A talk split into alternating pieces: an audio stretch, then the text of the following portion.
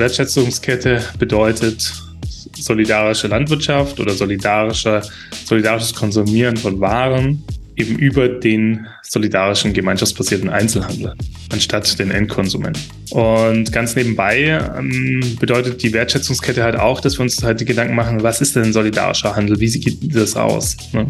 Weil viele Läden haben zwar eine Gemeinschaft, kaufen aber ihre Waren weiterhin vom klassischen Markt ein. Ähm, und das produziert wiederum halt auch Herausforderungen, Probleme, Widersprüche. Und da tut es auch ganz gut, bestimmte andere Produktgruppen zu haben, wo die Regeln anders sind.